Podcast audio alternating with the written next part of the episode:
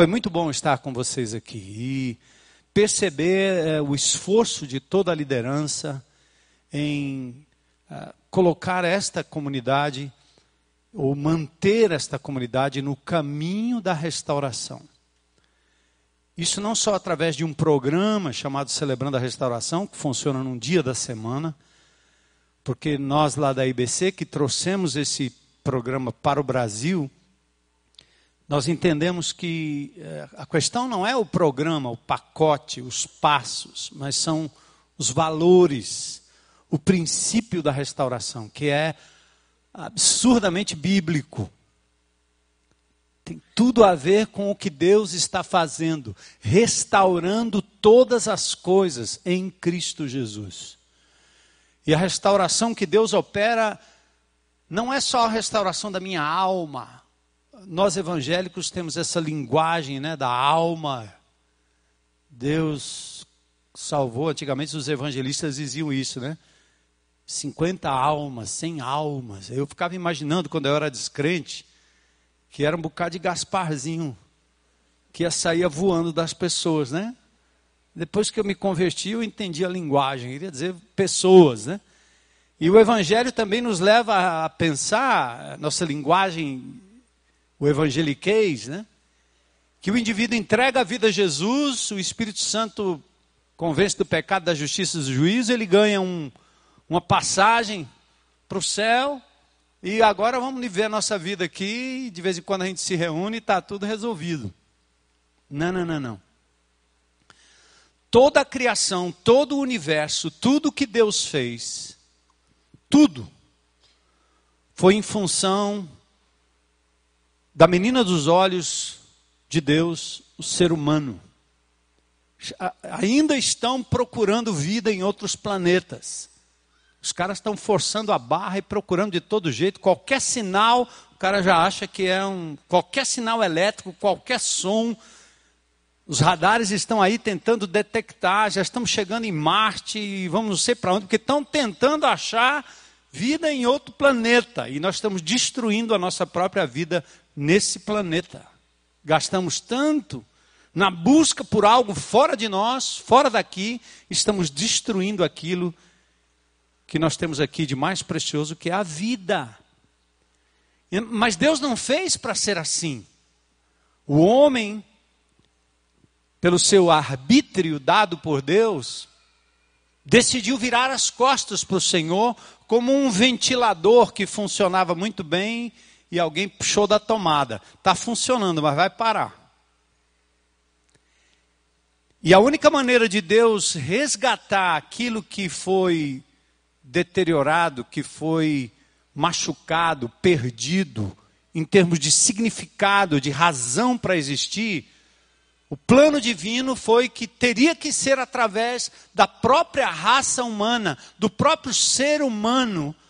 E ele então encarna na pessoa de Senhor Jesus Cristo, deixa a sua glória e vem para resgatar aquilo que foi perdido. Mas o que foi perdido não foi só a sua alma, minha alma.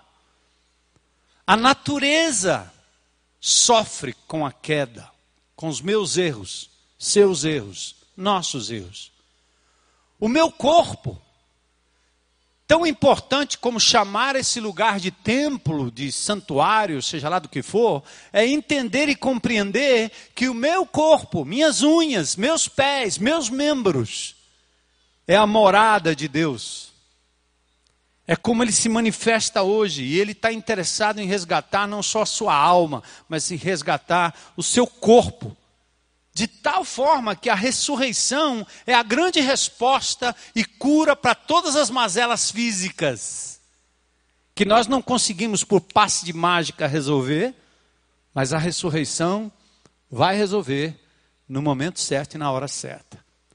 E ele está restaurando o ser humano, também não é curando um pedaço aqui, outro pedaço acolá, num culto diferente, numa oração poderosa, num guru mágico, num apóstolo, papa, profeta que porventura possa curar para que as mazelas do ser humano no seu físico sejam curadas. Mas o maior empreendimento divino é mudar o meu caráter, o seu caráter. É trabalhar naquilo que acontece aí dentro, que antigamente era o coração. Agora nós estamos entendendo pela neurociência que está tudo aqui dentro, comandando tudo. As sinapses, os traumas, tudo que eu vivi, tudo que eu aprendi, aquilo que é genético, não genético. Deus está restaurando todas as coisas. E para isso ele enviou o seu filho Jesus, verdadeiramente humano para demonstrar que é possível viver uma vida equilibrada, onde corpo, alma e espírito têm equilíbrio. E ele, nesse empreendimento de restaurar todas as coisas, inclusive a natureza, a família, as instituições, mas principalmente o seu e o meu coração, Deus nos deixa aqui não para sermos papai, mamãe, empresário, doutor, estudante, professor. Ele nos deixa aqui para sermos agentes desse reino. Porque há muito mais gente nesta cidade que o Senhor quer acolher, recolher, transportar e resgatar para o seu reino. E por isso e para isso ele instituiu igreja.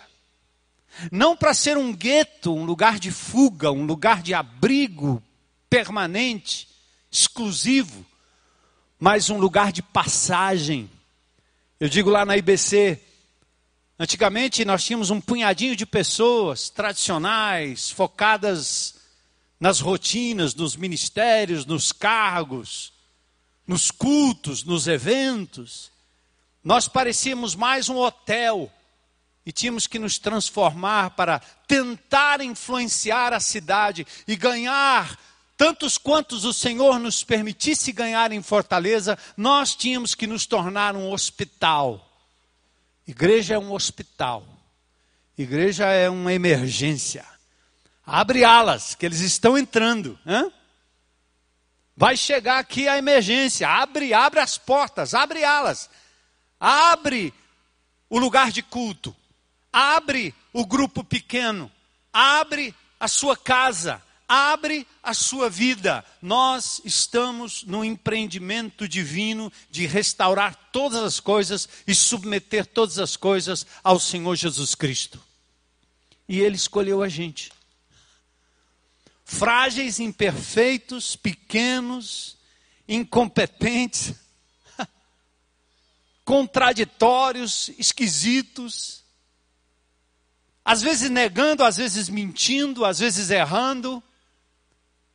você diz: não, não você não pode estar falando comigo, né, pastor? Eu não sou esse cara aí, nem essa moça aí. Não, eu não sou esse aí, não. Não, não, eu estou falando dos apóstolos. Um traiu, outro negou, outro duvidou. Todos eles desapareceram, correram na hora do vamos lá. Hein? Esses caras não passariam em nenhum teste psicológico para ser contratado por nenhuma empresa. Bando de doido, maluco, guerrilheiros armados, pronto para arrancar a orelha do outro. Não, não é isso. Mas foi exatamente esse tipo de pessoa que o Senhor escolheu. Por isso eu dou graças a Deus que Ele me resgatou aos 17 anos da total loucura paulista da Zona Norte, pronto para matar, pronto para morrer. E me trouxe para um reino. E lá em Fortaleza, nós estamos vendo uma comunidade que é apta para acolher e recolher e cuidar, porque foi recolhida, cuidada, restaurada. E eu vi a ênfase nesses dias com a liderança que eu quero passar para vocês aqui hoje pela manhã, que é a necessidade de todos nós compreendemos que o caminho da restauração não é só para o maluco, doidinho, corrupto, com dedo sem dedo, em Brasília, no Congresso, na prisão, na facção, no sinal. Não é só para eles, é para todos nós. Esse cristianismo que nos faz crentes de carteirinha, e que nós temos que nos parecer perfeitos, é este cristianismo que enoja as pessoas nesse país, que nos acusa de incoerência, porque eles sabem que nós somos essencialmente humanos e que nós erramos. O problema está em dizermos para o mundo e para nós mesmos que nós não temos problema, não temos defeito, não temos nada a confessar, não temos nada a dizer. Nossos filhos colocam o dedo nos nossos rostos e vão dizer incoerente. A mulher vai para casa e fala com um homem que estuda a Bíblia na escola bíblica dominical e diz incoerente. Você levantou as mãos, você estudou, você aprendeu, você lecionou, você articulou a doutrina e quando você entrou no carro, você foi grosso comigo. Hã? Você viu o doente, você viu o cansado, você viu o errado e passou ao largo como sacerdote, como levita. Você não foi samaritano. E Jesus todo o tempo estava confrontando esse tipo de pessoa, sentada nos primeiros bancos, ou sentadas nos primeiros bancos, bem pertinho de Jesus, mas que todo o tempo Jesus estava confrontando para desinstalar esses indivíduos da lei, da regra, porque ser bom não é necessariamente ter capacidade e misericórdia para fazer o bem. E o bem para o Senhor que é bom é proclamar a restauração para esta cidade, para os seus amigos, para as pessoas que estão ao seu redor. Mas acima de tudo é nos tornarmos vulneráveis. Para que aí sim a gente tenha condições e capacidade de ajudar os outros. Eu quero contar uma história para vocês que é uma história conhecida, história bíblica, está em Atos no capítulo 9. Eu vou ler alguns versículos e a gente vai mergulhar no texto. O reloginho ali está me dizendo que eu tenho 24, 24 e 20. Esse cearense que prega até o fantástico entrar no ar. Atos capítulo 9, a história do apóstolo Paulo, Saulo de Tarso. Diz o texto no capítulo 9 de Atos: Enquanto isso, enquanto o quê?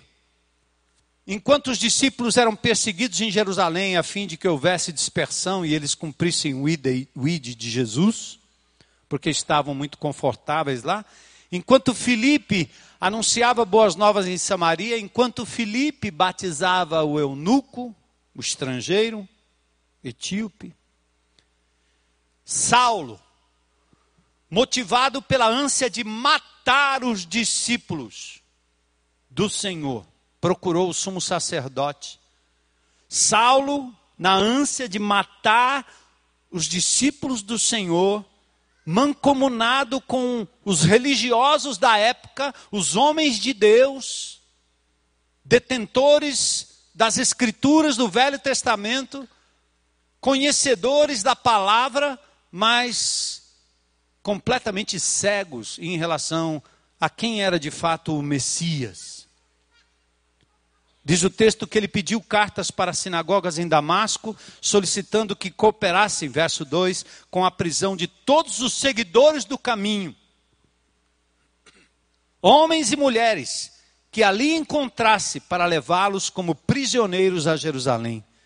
Quando se aproximava de Damasco, de repente uma luz do céu brilhou ao seu redor, ele caiu no chão e ouviu uma voz dizer: Saulo, Saulo, por que me persegues? É a minha oração que hoje à noite você permita que Deus fale ao seu coração e que você saia daqui com um recomeço e uma resolução de se submeter de novo, ou continuar se submetendo ao processo divino de restauração. Do que é que nós estamos falando? Estamos falando da lei versus a graça. O Velho Testamento é regido pela lei, a lei de Moisés, a Torá foi dada a um povo em formação, um povo infantil, um povo menino. A lei foi dada como indicativo daquilo que haveria de vir. A lei é como sombra, refletindo a realidade a ser manifesta. A lei serviu de pedagogo, de aio, para conduzir até a plenitude dos tempos. A lei era baseada em ritos, baseada em regras que eram facilmente manipuladas pelo povo e pelos líderes. Tanto que quando Jesus vem, ele denuncia que além daquilo que foi dito por Moisés, os homens tinham acrescentado regras e mais regras, ritos e mais ritos. Por que que fazem isso? Exatamente porque santidade fica muito fácil de ser mascarada quando o que nos resta é só o cumprimento de regras. Eu não mato, eu não roubo, eu não Quando os crentes me diziam quando eu era jovem que eu tinha que me converter, que eu estava perdido, eu disse: "Como? Perdido aonde?" Eu nunca matei, nunca roubei. Ou seja, eu sou um cumpridor dos mandamentos e das regras. Mas eu não entendia que era uma forma exterior de mostrar que eu estava em dia com Deus. Quando na verdade a lei divina faz é nos condenar e mostrar a nossa miserabilidade. Você se acha um cidadão incorruptível? Porque corruptos são os caras lá.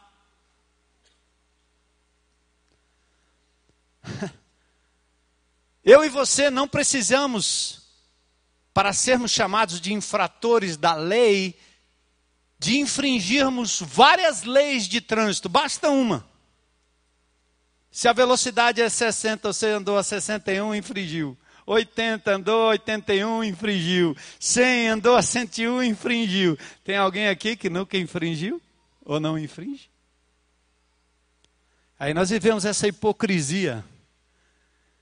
Porque temos que mostrar que nós, na verdade, somos perfeitos. E a perfeição e a santidade é que nos leva a termos de Deus um conceito muito bom. E a sociedade também. E aí nós nos escondemos nos nossos pecados, que Jesus desenterra no Novo Testamento, quando ele vem e olha para os seus discípulos e diz assim: Ouviste o que foi dito, não matarás. Como na verdade, talvez ninguém aqui nesse auditório acionou um gatilho para matar alguém. Mas Jesus disse: ah, ah, no dia que no seu coração você intentou mal contra alguém, você já matou. Quem aqui nunca foi um assassino? No trânsito.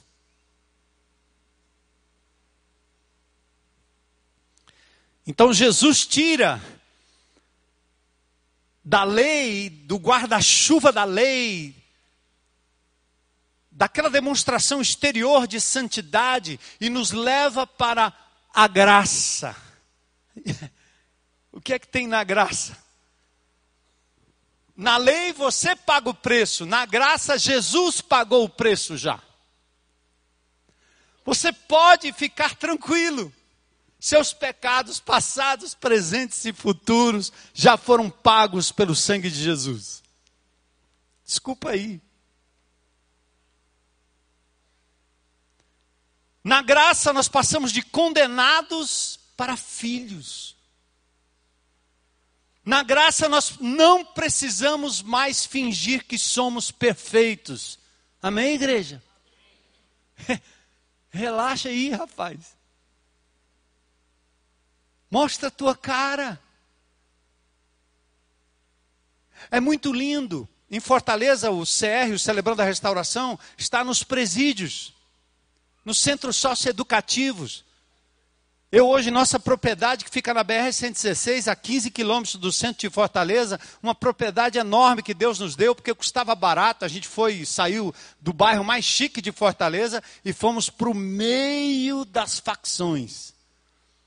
Ah, a propriedade ficou bem baratinha. Compramos 210 mil metros quadrados por quatro reais o metro quadrado.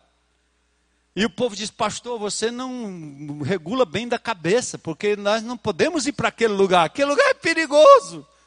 Tem bala voando para todo canto. Isso é verdade. A gente vai lá distribuir bala de amor, bala da graça, bala da, da ressurreição. Vamos ver quem ganha esse negócio. Diziam que ninguém ia até lá. Mas o Espírito de Deus constrangeu aquela congregação ao exercício do amor. É assim. A graça não precisa fingir que é perfeita. E quando você lida com esse tipo de gente que vem da desgraça, que vem da luta e do problema, eles têm abertura e sinceridade para dizer: pequei, errei, o que é tão difícil encontrar na vida de crentes que se converteram e vivem uma vida aparentemente muito boa, muito tranquila, e eles não têm o que dizer, não têm o que confessar, porque são perfeitos, mais que perfeitos, como disse o pastor Silvado aqui ontem. Então, meus amados, é importante reconhecer que na graça nós não precisamos fingir que somos perfeitos. Na graça, nós podemos obedecer a Deus, não por medo, mas por amor. Eu posso ser quem eu sou.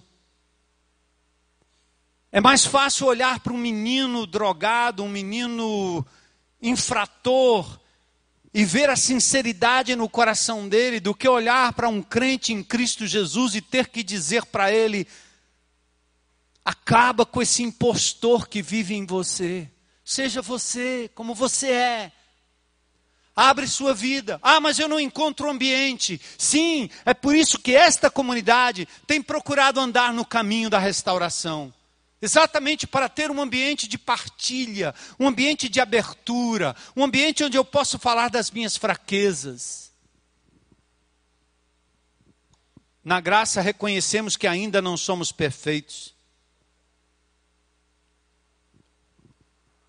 Na lei criamos uma casta de pecadores mais que perfeitos. Na graça reconhecemos que todos lutamos com nossas limitações, deficiências, falhas de caráter, tentações, vícios e que buscamos na graça de Jesus a força para nos livrarmos daquilo que nos impede de agradar a Deus. Graça não é só para a salvação, graça é para a santificação, é para o processo em todo o tempo e o tempo todo. Não caia da graça, não se desvie da graça. Me lembra um episódio na palavra de Deus, me vem à memória agora do apóstolo Paulo. Quando se vê diante de Pedro, o homem que reconheceu a graça de Jesus e que entendeu que ele, como judeu, podia se misturar com os gentios. Estava lá sentando, sentado, comendo com eles, conversando com eles. De repente aparece os diáconos de Jerusalém. E Pedro saiu de fininho, deixou o prato de lado, a macaxeira, o churrasco. E, e aí, Pedro, o que, que você está fazendo? Conhece esse pessoal aí? Ele disse: Não, não, não, não. O mesmo Pedro que, quando perguntaram, conhece esse homem julgado? O que, que ele disse? Não sei quem é esse homem. Então Pedro dissimulou, porque tinha que jogar o jogo da diaconia de Jerusalém, que eram indivíduos egoístas, que queriam ficar ali na sua igrejinha, no seu cantinho, no seu lugar, na sua escolinha, na sua comunidade, no seu grupinho de crentes, e não davam a mínima para os indivíduos que estavam agora em busca da fé. Pedro foi confrontado por Paulo de tal maneira que em Gálatas capítulo 2, Paulo diz: Eu resisti a Pedro face a face. Ou seja, Paulo repreendeu Pedro Não porque ele tivesse infringindo um mandamento, mas ele disse assim: Pedro, você abandonou o princípio da graça, cara. Você não está entendendo, não. Você está elitizando o evangelho, se desviando das pessoas, deixando de entender que tudo que Deus lhe deu, intelectualmente, materialmente, tem que ser posto em prol do reino de Deus para acolher pessoas. A sua vida é uma vida de enfermeiro, é uma vida de socorrista. Você tem que estar apto e aberto para socorrer pessoas à beira do caminho. Entende, igreja? Vocês são, nós somos. Escuta aí. Bom, vamos para a história de Paulo. Quem era Paulo, né? Paulo, Saulo de Tarso, cujas credenciais nobres o levaram a fazer tudo que ele fez em prol da lei, em prol da religiosidade, censurando todo mundo, matando e perseguindo. Mas Paulo não era um mendigo qualquer, não era não, ele não era. Ele era um intelectual, um homem de cidadania romana, um homem de muita cultura, conhecedor da filosofia grega, sabia articular o epicurismo, o estoicismo. E Paulo abriu mão de tudo para o conhecimento de Jesus, porque ele se engajou nisso. E esse Paulo, quando falou de perfeição, ele disse assim: não, perfeição eu não tenho alcançado a perfeição, eu estou prosseguindo para o alvo, alcançar aquilo para o qual, ou pelo qual, para o que fui também preso por Cristo Jesus. Quanto a mim, ele diz: não acho que já tenha alcançado, mas uma coisa eu faço, eu vou me esquecendo das coisas que para trás fica, e ficam e vou avançando para as que estão diante de mim, prosseguindo para o alvo. O alvo é Cristo, a perfeição está lá, nele com ele, não em mim. Veja como aquele que estava no caminho de Damasco entrou no caminho da restauração. Saulo era um homem culto, como disse, zeloso das tradições. Ele assolava a igreja, entrando pelas casas, arrastando mulheres, os grupos pequenos, os pequenos grupos. Encerrava pessoas na prisão, respirando ameaças de morte. O sumo sacerdote referendou a sua brutalidade.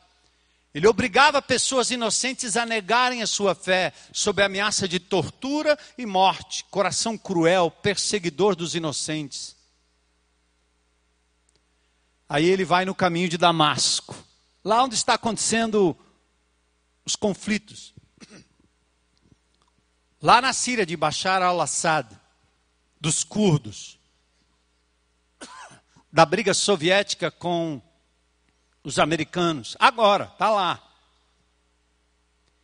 Enquanto a luz iluminava o caminho de Saulo, que indo para Damasco, o seu coração estava em trevas. Até que a luz poderosa se acercou dele. O Cristo glorificado aparece para Saulo no caminho de Damasco, a ponto de debilitá-lo. Ele teve um encontro com a luz. No verso 4, Jesus faz uma pergunta fatal: Saulo, Saulo, por que me persegues?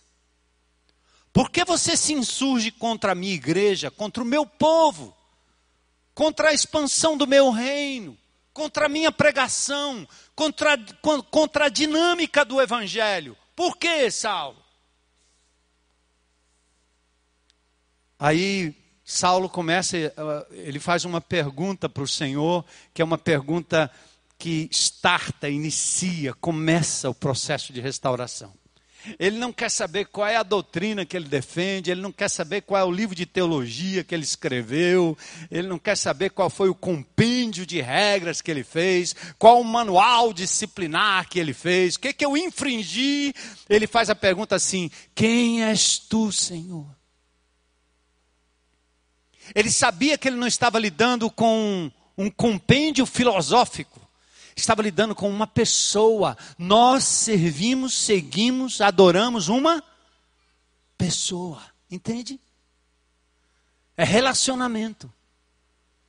Infelizmente, o Evangelho, na sua tradição linda, bonita, nos levou a um relacionamento com o papel, a letra, os estudos. E nos esquecemos que relacionamento é com pessoas. Eu tenho duas filhas e quatro netos. Eu nunca vi elas estudando a minha biografia.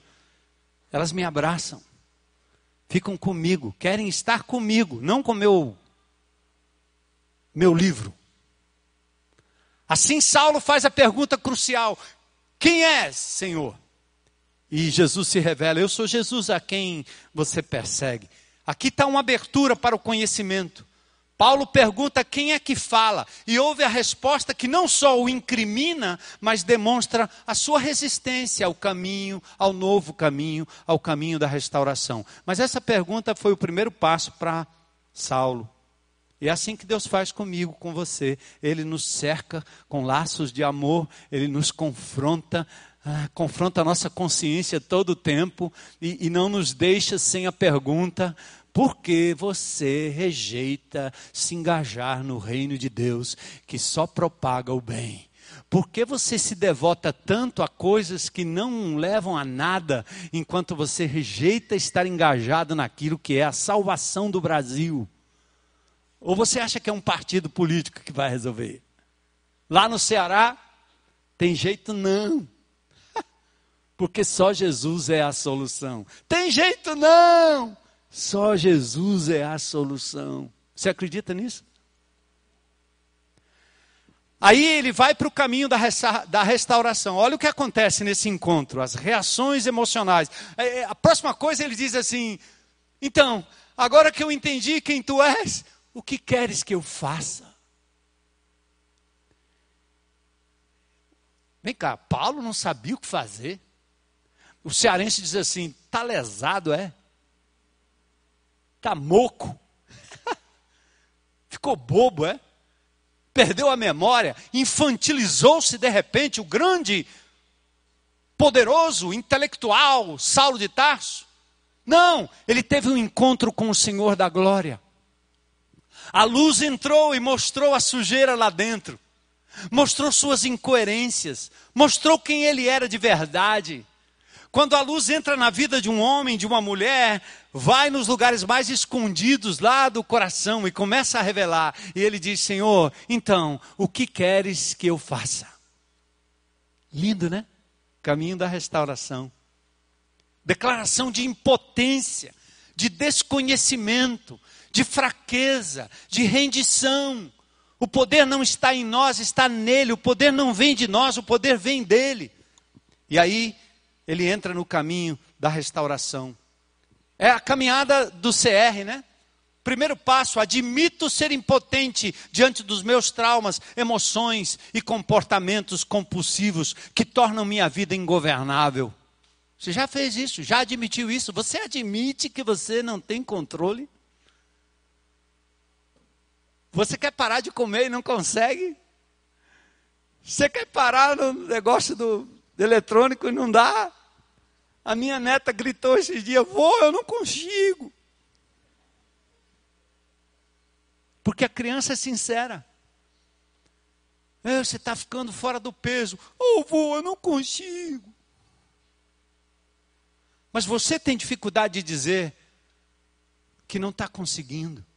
Porque você tenta por você mesmo, e quando você não consegue por você mesmo, você esconde das pessoas, de todo mundo, mas não esconde de Deus. Ele só está esperando você admitir que não consegue lidar com seus impulsos, com aquilo que rola na tua mente, com o que acontece quando você tem o controle da televisão sozinho, quando você entra no site, quando você olha para a mulher, quando você olha para o homem, quando você olha para o outro, para aquilo que o outro tem, aquelas coisas que rolam lá dentro da sua cabeça, só Jesus sabe, e Ele está esperando você dizer eu não consigo. Ou eu não quero. E o segundo passo diz: Eu creio que só o poder de Jesus poderá restituir a minha sanidade física, emocional e espiritual. Esse é o viver na dependência de Deus diariamente, na restauração diariamente, confessando diariamente, admitindo diariamente. Passo 3: Decido entregar minha vida e minha vontade aos cuidados de Jesus. E quando ele tem um encontro com Jesus, Jesus não diz para ele, fala o seguinte, vai para Jerusalém, frequenta todos os cultos, dá o dízimo, canta lá domingo, está tudo resolvido. Não, aí começa o processo de restauração para o Saulo, tá certo? E Deus tem um processo de restauração personalizado para cada um de nós. Ele sabe a pedrinha dura que você é. Hã? Ele sabe essa cabecinha aí, linda, que alguém está olhando para ela por trás. Tem cérebro aí, córtex. A neurociência está mapeando, escaneando tudo. Ah, mas Deus já sabia. Antes de você abrir a boca, Ele sabia seus pensamentos, o que tem lá dentro. Hã? Aí Paulo tinha, Jesus tinha um, um caminho de restauração para o Saulo. Ele diz: Saulo, iniciou o processo. Levanta-te, entra na cidade, na casa de Judas e aguarda instruções. Paulo se prontifica a obedecer, toma a decisão de agir em função do que está sendo dito. Passo importantíssimo. Nós não podemos, mas Deus pode. Nós não queríamos, mas agora todos nós queremos e vamos continuar querendo isso. Você está pronto? Caminho da restauração? Hein? Senhor, entra, ilumina, mostra tudo, abre tudo. Aliás, o verso 7 diz que o que estava acontecendo com ele, ninguém mais percebia, só ele percebeu, porque o encontro é pessoal, ele é íntimo, ele é exclusivo. O que Deus está querendo fazer na sua vida, é na sua vida, no seu coração, é lá, ele sabe quem é você. Eu não consigo. Deus consegue ler o seu pensamento. Aí, versos 8 e 9 tem uma coisa linda aqui, que, que são as marcas do encontro com Jesus, né? O cara tá, o cearense usa a palavra lascado. Lascado é quando ele está mal. O cara está mal. Aí ele vai ter um encontro com Jesus, né? E você diz assim: não, rapaz, vai ficar tudo bem, tudo legal, ele vai te dar prosperidade, saúde, você vai ficar 100%, você vai ganhar todas, agora você vai ganhar, sua empresa vai bem, sua vida vai bem, seus filhos, vai dar tudo certo, e você vem para Jesus achando que é isso. O apóstolo, o Saulo também achou que o negócio ia ficar melhor do que estava agora. Mas olha o que aconteceu com ele. Ups! Ele caiu por terra, ficou trêmulo e atônito.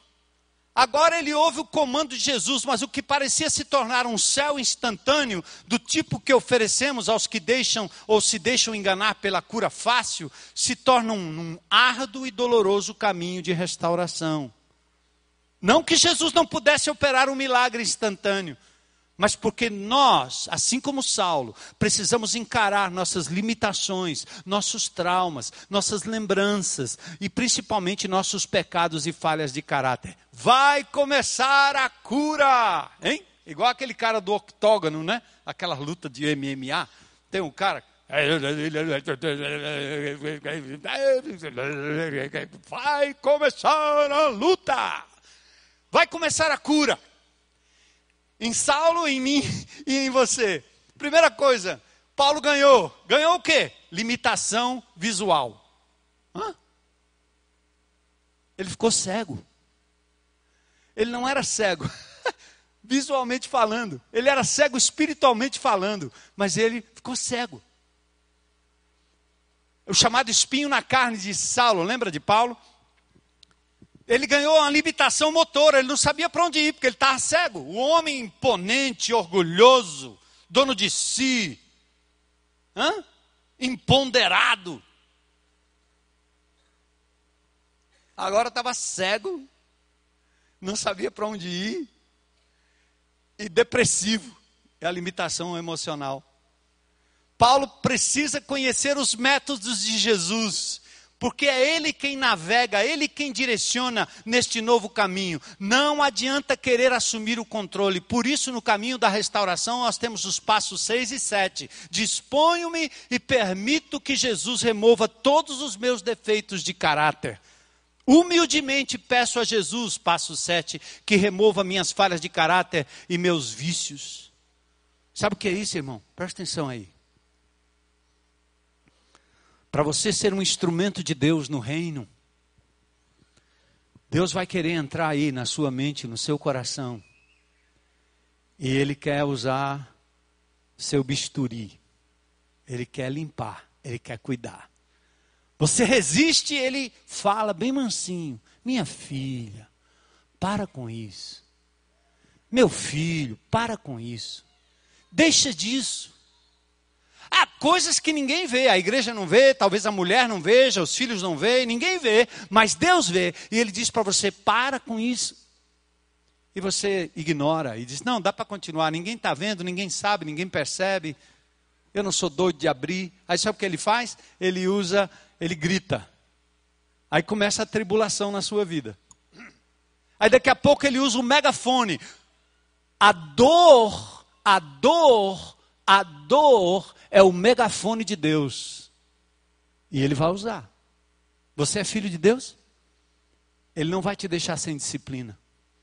Uma hora ou outra, ele vai permitir que a dor possa chegar em você, a perda possa chegar em você, porque através das lágrimas você consegue a lente que melhor enxerga Deus. Eu já vi muita gente orgulhosa, cheias de si, poderosas, que quando é acometida de uma célula cancerígena, de um vírus poderoso, de uma bactéria, ela fica na cama, no leito, tendo que ser carregado pelos enfermeiros. E a primeira coisa que ele diz é: "Ai, meu Deus". Hã? Deus. Chama lá aquele crente para orar por mim. Eu peço oração. O cara pede oração. Nunca quis saber de Deus de nada. Agora ele pede oração. Ora, ora aí, ora aí, ora aí, ora aí. Megafone de Deus. Ele fez isso com Saulo porque sabia qual era o tamanho da resistência do coração empedernido do apóstolo Paulo, do Saulo de Tarso. E Deus sabe a consistência sua, meu irmão, meu amigo. Não espere Deus bater corra, resolva logo, obedece logo. Não por medo, mas por amor. Se submeta à restauração, confessa. A gente tinha uma regra lá em casa e continua isso com os meus netos, né? Olha, se você fizer uma coisa errada e o papai flagrar depois, vai ter disciplina. É de pipina, ela falava, minhas filhas. De pipina, não! Eu disse, tem um jeito de você se livrar da de pipina. O que é? Confessa. Ela disse, mas eu vou, vou confessar que eu quebrei? É. Porque quando você vem e confessa o seu erro, eu vou olhar para você como um ser humano que falha como eu falho. Eu vou te abraçar. Então você pode se livrar da de pipina. Hein? Fala logo, abre o jogo, que Deus sabe. Ele já sabe o que você fez, entendeu? Mas ele, por que, que ele fica esperando? Ele não sabe, ele já sabe, acabou, ele já sabe. Não, mas ele está dizendo: confessa, abre o jogo, porque é isso que vai te curar. Abre, abre, abre, confessa. E quando o pecador confessa, ele é como o filho pródigo, o pai faz festa para ele. Mas o pai tem que repreender o filho próximo, que é educado, que sempre obedeceu, que tem cara de santo, mas vai para o inferno do mesmo jeito que o outro iria, porque não tem misericórdia no coração, porque faz o bem tentando ganhar o favor de Deus, porque faz o bem para aparecer bem na fita para as pessoas, porque ele, ele alimenta um impostor, como Brennan Manning fala. E Deus ama tanto um quanto o outro, mas Ele está querendo despertar que você abra o jogo. Esse é o caminho da restauração. Para os maduros ou novatos da fé, não há um atalho sem dor, sem perda, sem choro. Não existe anestésico que elimine a causa da dor. E muitas igrejas evangélicas no Brasil estão oferecendo para o povo uma oração que resolve. Você está com problema de pornografia? Vem aqui, vou fazer uma oração para você. O cara é pornógrafo. Você bota a mão para orar pela pornografia. Que isso, rapaz? Aí o cara acha que ele vai resolver. Pronto, eu entrei, pornógrafo, saí. Não pornógrafo. Gente, não existe isso. É fisioterapia divina. O cara tem que primeiro confessar o seu pecado, ele tem que reconhecer o que é que o levou àquilo, ele precisa saber quais são os gatilhos que o levam àquilo. É, lembra o que Paulo diz em Efésios capítulo 4? Não tem oração lá. Efésios capítulo 4: aquele que roubava, não roube mais, antes, trabalhe. Hã? Aquele que mentia, hã? não minta mais, antes fale a verdade com o seu próximo. Percebe como é um exercício? É uma decisão que eu tomo, é uma submissão daquilo que eu sou para vencer o meu mau hábito. Não é uma oração. Ele não diz lá, aquele que roubava, faça uma oração, não vai roubar mais. Nunca ele disse isso. Oração tem seu propósito. É para falar com Deus. Não é para pedir, é para louvar, para se comunicar. E tem hora que você pede, me ajuda aí, que o negócio está pesado. Mas ele, ele vai continuar lhe dizendo e respondendo: confessa, abre o jogo, fala. E meus amados, uma igreja e uma congregação que não tem ambiente e abertura para que os pecados sejam confessados, ela não oferece ambiente e abertura para as pessoas que estão lá fora precisando de um Jesus, de um caminho de restauração. Não tem ambiente. Quando os pais não dizem aos seus filhos que erram, seus filhos não têm coragem de chegar e confessar um erro pessoal. É ou não é?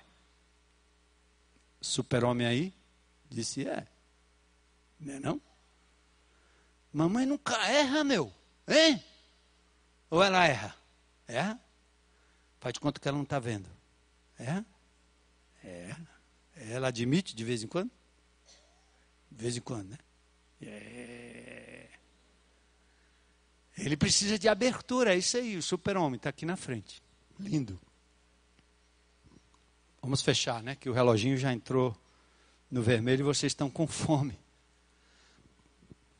Não existe anestésico que elimine a causa da dor ou que evite a dor depois de passar do seu efeito. Nossos erros e traumas nos machucam há anos, estão tão arraigados que agora vamos deixar que o bisturi da graça remova o câncer que a lei não tem forças para retirar. Tenho ouvido testemunhos e mais testemunhos de pessoas descrentes que têm ido para o CR, que têm ouvido esses passos de confissão, que têm encontrado no CR uma roda de pessoas que estão lá confessando seus próprios próprios pecados. Ouvi recentemente uma professora universitária, aliás, chefe de um departamento universitário em Fortaleza, testemunhando de quanto o CR fez bem para a vida dela. Coisa que todos os estudos, todas as teorias e teses lidam com a consequência, mas não lidam com a causa. O evangelho lida com a causa. O remedinho ajuda, hein? Toma aí, meu irmão, para você voltar para o prumo. Mas se não lidar com a causa, você vai ficar eternamente dependente do remédio, que não vai resolver o problema da causa. E aí, para fechar, o caminho solitário deu lugar ao caminho solidário. Ah, aqui é um ponto crucial. O isolamento e a separação e a solidão são estufas propícias para os mais graves pecados. Não se isole. Vem para a roda, vem para o meio. Vem para dentro. Por isso Deus é, é, inventou a confissão e nos deu indivíduos, grupos de indivíduos. Olha o que a Bíblia diz: confessai uns aos outros para serdes o quê? Curados. Está lá em, Tiago. Hã? Aí a gente que é pastor, né? Que a gente quer plateia, o povo vem. Se eu anunciar uma noite da cura lá naquela tenda, em vez de 4 mil, eu vou ter 8 mil, 10 mil, e a propriedade é grande, vai ter muita gente. A turma, cura é comigo mesmo. Se for cura de coluna, né? O cara profetiza estou sentindo aqui que tem alguém, Deus está me falando que tem alguém com problema de coluna aqui nesse auditório. É mais fácil você acertar quem não tem problema de coluna no auditório. Esse tipo de profetada é muito fácil. Então, se eu oferecer a cura ali, ah, vem milhares. Mas a palavra de Deus está dizendo o seguinte: quer ser curado, confessa uns aos outros. Abre o jogo, põe para fora e a cura começa. Não tem sermão, não precisa bater Bíblia na cabeça, não precisa enterrar o versículo, não. Só seja o ouvido como Deus é ouvido. Deus chega para Jonas e diz: Jonas, por que, que você está desse jeito aí? Reclamando e resmungando. Por quê? Eu quero morrer. Por quê? Porque o senhor mandou pregar para aquele bandido, meu vizinho, e ele se converteu. Eu sabia. Seu egoísta, por que é que você está desse jeito aí, Jonas? Deus ouvindo, como Ele quer ouvir você. Entendeu? E quer usar o ouvido do irmão que na graça é capaz de lhe ouvir. Aí vem o companheiro, Ananias, que cuidou de Paulo, o discípulo pronto a obedecer. Porque restauração é uma jornada que não se faz só, precisamos de uma rede de proteção. É claro que é difícil às vezes conquistar a credibilidade, mas Deus diz de Saulo aquilo que ele seria: um apóstolo aos gentios, um escolhido e um vaso amado, assim como eu tenho que ouvir todos os dias no processo de restauração. Ouça uma coisa: você não é o que você faz, certo? Deus começou, Jesus começou o seu ministério não fazendo coisas, mas se submetendo ao batismo de João. E quando ele se submete ao batismo de João, o Espírito Santo vem e uma voz desce do céu, dando a maior de todas as reafirmações que nós precisamos. Eu preciso toda manhã, você precisa também. Você minha filha amada em quem eu tenho prazer. Está ouvindo? Ah, mas meu marido não me ama. Meu pai não me ama, meu amigo não me ama, meu patrão não me ama, o Lula não me ama, o Temer muito menos. Você vai ouvir a voz de quem? Você tem que ouvir a voz de Deus, que diz assim: Você é meu filho amado em quem eu tenho prazer. Não pelo que você faz, mas por aquilo que você é. Lindo isso. Então, Saulo, ou Paulo ali, é ajudado naquele momento, porque tinha de Deus a afirmação. Depois ele foi levado a um grupo pequeno, a um pequeno grupo a cultura da aceitação. O perseguidor algoz dos discípulos é amado e servido por eles numa prova da cultura da aceitação e de perdão existente entre os irmãos. Saulo esteve alguns dias com os discípulos que estavam em Damasco. Ele voltou a comer. Ele voltou a se sentir bem no meio da comunidade, do pequeno grupo multiplicador que o acolheu. A comunhão dos sofrimentos de Cristo se manifestaram na vida de Saulo. Ele foi perseguido, mas os irmãos foram solidários. E aí, depois veio o papel da igreja em Atos capítulo 13, quando Saulo de Tarso está lá servindo a igreja. Demorou 14 anos para ele fazer alguma coisa. Acalma, fica quieto, aprende, convive, porque a igreja é um instrumento de Deus, é o útero divino para que o nosso caráter seja trabalhado através da vida dos irmãos, através da vida da comunidade. Então eu termino aqui com uma resolução. Eu resolvo, Senhor, além de buscar o conhecimento de Deus, eu resolvo me submeter ao caminho da restauração. Eu resolvo tirar o impostor que há em mim eu resolvo tirar a máscara e me mostrar vulnerável. Eu resolvo acolher como fui acolhido e como serei. Compreendo que não sou Deus, compreendo que não tenho poderes para lidar com os meus próprios pecados e que preciso confiar no Senhor para a minha libertação. Eu preciso fazer como no processo do CR, um inventário dos meus pecados e também as reparações e estender perdão a pessoas. O CR não é só para casos extremos, mas para todos que, compreendendo suas áreas de fraqueza, se dispõem a caminhar numa jornada de restauração através dos 12 passos, o um método prático para ajudar no processo de restauração. Mas antes do método, é o valor bíblico da restauração. Jesus não deu para ele, o Saulo de Tarso, doze passos, mas se apresentou pessoalmente, foi confrontado e confrontou Saulo. Saulo se submeteu ao tratamento, abriu seu coração, foi lá ter comunhão com os irmãos, confessar suas lutas e foi plenamente aceito por aqueles que também foram aceitos na graça de Jesus. Curitiba não tem a sua esperança de transformação na Lava Jato. Ajuda. Mas é a igreja de Jesus que vai levar restauração, salvação, restauração da vida do homem integral, do seu meio, da sua família, dos seus negócios, da sua caminhada como um todo. E vocês e nós somos agentes desta restauração para a glória de Deus. Queria orar para a gente terminar aqui.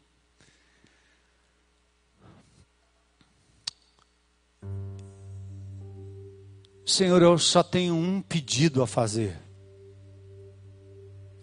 Que a tua palavra que foi lida e explanada,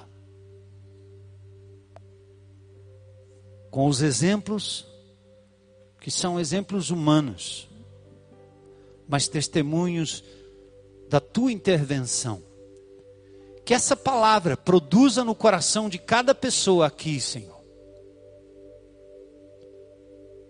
a sensibilidade para compreender o que é que o Senhor nos falou hoje pela manhã. E que haja disposição para responder o que eu devo fazer a respeito. Que queres que eu faça, Senhor? que hoje pela manhã também tenhamos a consciência de que a nossa relação não é com um prédio, com uma denominação, com um livro, é com uma pessoa. Nós queremos te buscar de todo o coração, te encontrar cada dia, te perceber em nós e ao nosso redor, e nos submetermos a essa plena e contínua restauração em nossas vidas. Obrigado pelo privilégio de poder estar com esses amados irmãos, essa amada igreja, na esperança de que o Senhor há de nos usar como instrumento para a restauração desse país, desse estado, do meu estado, desta cidade, da nossa fortaleza, para a honra e glória do teu filho, em nome de quem oramos. Amém.